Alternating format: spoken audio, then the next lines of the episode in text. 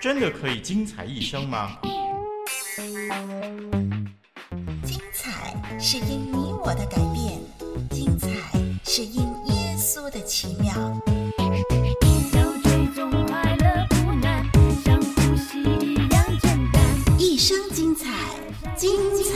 一生，要追踪快乐不难，四周有太多线索，不放开手，立即就烦恼就会随风去。我相信你会发现，你会找到真正的快乐。嗨，我是丽文，让我们一起度过这段时间，让我们一起来收听精彩一生。在你的经历当中，是不是曾经为了某一些事情跟心爱的人怄气呢？你们后来是怎么和好的？是因为其中一方做出让步，还是时间久了气消了就和好了呢？还是说您想通了一些问题，啊、呃，觉得不值得为那些事情彼此闹得不愉快，所以就和好呢？您现在跟心爱的人相处的怎么样？您是刚刚吵过架，还是正甜甜蜜蜜的呢？今天在《精彩一生》节目里，特别给您介绍德国小说，让我们来看看这小说当中这对年轻的夫妇的经历吧。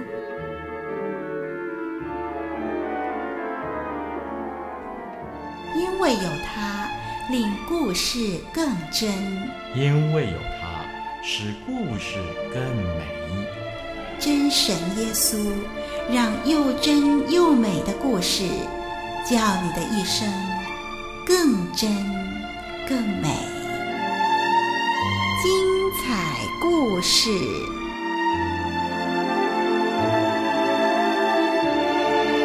第十二位乘客。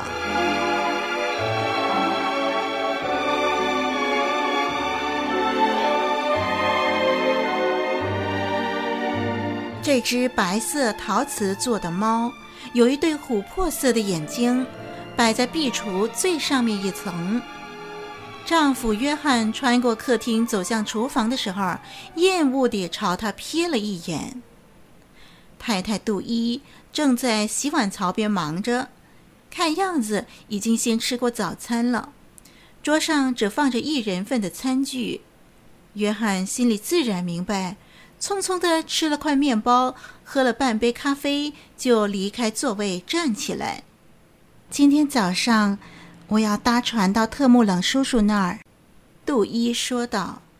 他显然正等待着约翰的回答，但是约翰却不作声，只点个头，转身就走了。脚步声沿着楼梯一路响下去。约翰过街的时候，没有像以往一般转身回望年轻的太太，就连拐入街角之前也忍住了回头的冲动。他实在不能原谅太太，太太简直太让人失望了。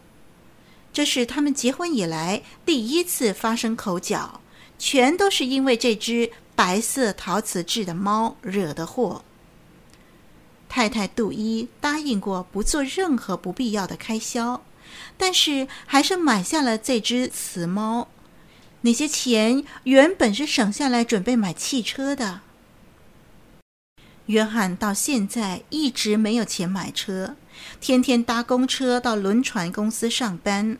他觉得自己在同事堆里老显得格格不入。当别人谈论马力、活塞时，他一句话都插不上口，因此迫不及待想早点拥有一辆自己的车子。想不到昨天一回到家里，就发现壁橱上多了只猫，他讶异的程度是不难想象的。杜伊竟然花下了二十古顿买了这只雌猫，理由就是他喜欢这只猫。这笔钱是亨利叔叔送的，杜伊没有把它存入他们购车基金当中，反而搞了个只会沾染灰尘的玩意儿。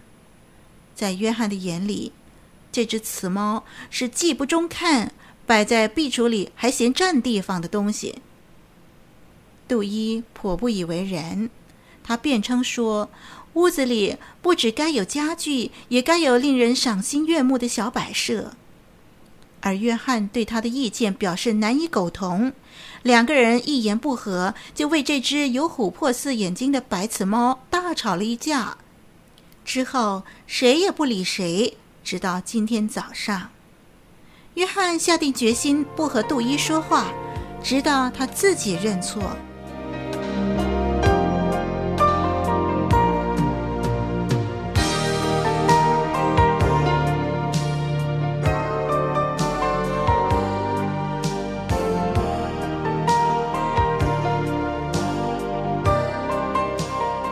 当约翰到达轮船公司办公的时候，港口正笼罩在一片潮湿的雾气里。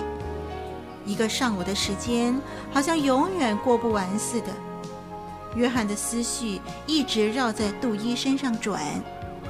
当他正想口授一封信，以借此转移注意力的时候，突然被一阵持续不断的警笛声打断了。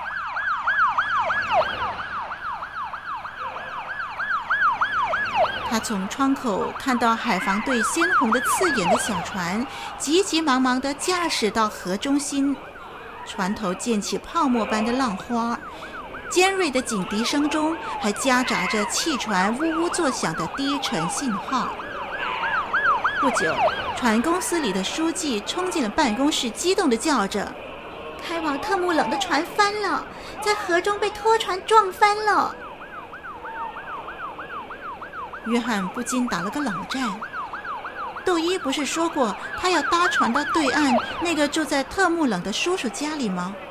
而这艘船每天只开出一班呢。约翰用颤抖不已的手握住电话听筒，拨了家里的号码。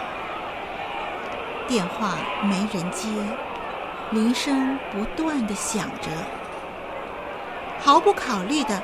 约翰离开了办公室，跑向港口轮船停靠的码头，挤过一群群跟去看河上救援工作的人群。出事地点有一大片很显明的油污，在那儿附近，除了海防队以外，还有几艘汽船。从水中被救出来的乘客，个个都紧抓着缆绳和救生圈。救护车已经停在码头上待命了。救生艇也慢慢的往岸边靠了。约翰好不容易才挤到港口警卫的旁边，警卫仔细的听他叙述之后，很有把握的说：“乘客应该都全部获救了，你用不着为你太太担心了。”落水的人都被送上岸了，最后渡轮的驾驶员也上来了。这位长得高大肥胖的驾驶员。仔细地数了数他的乘客，一共有九位男士，两位女士。他不解地摇着头：“我明明卖了十二张船票。”他说道，并且仔细地打量被救上岸的人。开船的时候，有个年轻的太太上了船，但是她不在这里。约翰紧抓着他的手臂，问他：“她的头发是金色的吗？”我不记得他的头发是不是金色的，不过他把大衣上的风帽扯得很高的。约翰呆住了。杜伊确实有件戴风帽的大衣，这回错不了，他一定是渡轮上的第十二位乘客。约翰心跳加速，悔恨交加，满脑子只有一个念头。杜伊今天早上一直等着他的原谅，但是他却头也不回地走了。为什么他一点都不体谅他呢？连他买这只白色的雌猫的喜悦都要被剥夺吗？他实在太自私了，一心只想到自己。人群又起了一阵骚动，一个女人被人用担架扛上岸来。湿淋淋的黑色长发披散在肩上，医务人员说：“啊，他还活着，还活着！哎，我们送他去医院了。”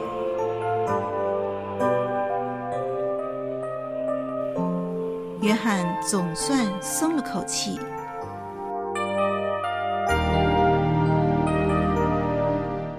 是他搞错了，这个女人不是杜伊，杜伊没有上船。担架上的那个女人，他并不认识。约翰挤出重围，沿着河岸走了一段，跳上一辆计程车，对司机说了家里的住址。当他奔向门廊的时候，他看到面前有个身影正要上楼。杜伊。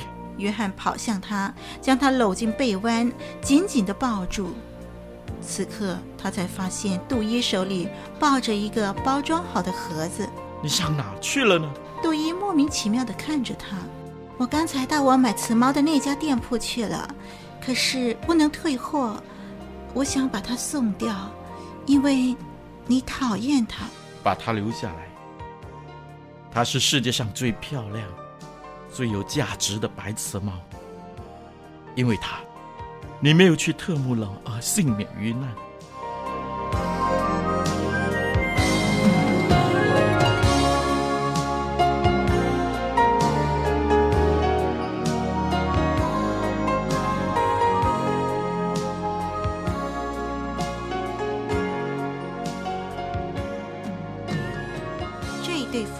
为了一件小事闹口角，正是为了金钱。太太没有顾虑双方的约定，擅自买了一只没有用的小玩意儿。虽然她先试图打开僵局，可是却得不到谅解。而做丈夫的，一直到以为太太遇难的时候，才发现自己是多么深爱着太太，而让那件小事来破坏婚姻，又是多么的不值得。是的，小小意见的不合，实在不足以摇动爱情的基石。前不久，四川大地震夺走了几万条人命，许多人在一夜之间失去亲人。在寻找地震当中的亲人的时候，相信很多的灾民的心情一定是非常复杂的。在跟自己亲人分手之前，不同的家庭大概有不同的态度吧。也许有的是亲亲热热的挥手告别，以为到了晚上，大家从工作地点、从学校回来就可以共聚一堂了。没想到地震一来，从此天人永隔。又或许有的人在分手前呢，正彼此抱怨、互相指责，抱着极为不舒服的心情，各走各的。也许那天整个早上还在嘀咕着，甚至在别人面前提起自己的亲人的时候，还忍不住批评两句。没想到地震一来，从此也天人永隔。在搜寻亲人的下落的时候，这些生还者的心情是怎么样的呢？找到以后，亲人是生是死，又是另外一段故事了。听众朋友，当我们想到能够成为一家人是多么值得珍惜的话，我们就不会再为一些不太重要的事情争得脸红脖子粗了。你还在跟他怄气吗？快快和好吧！想想人生旅途当中还有许多美好的事物等着你们去发掘，还有更远大的目标等着两个人去努力。还有多姿多彩、惊心动魄的故事等着二位去创造呢！千万不要为了一点小事而伤了和气，不值得哦。哎，你觉得不好意思开口吗？嗯，先为对方祷告吧。上帝为你预备对方的心，也为你预备智慧的口才，好让你可以跟他顺利的和好。丽文在这儿为你打气加油。好，我们今天的节目就暂时跟你聊到这儿，愿上帝祝福你，再会。我曾经像一只小小飞鸟，飞越在这蓝天海上，我无时无刻彷徨无助，找不到可以倾诉。像一只小小飞鸟，穿梭在这城市之中。我正在寻找那慈爱双手，那就是主耶稣。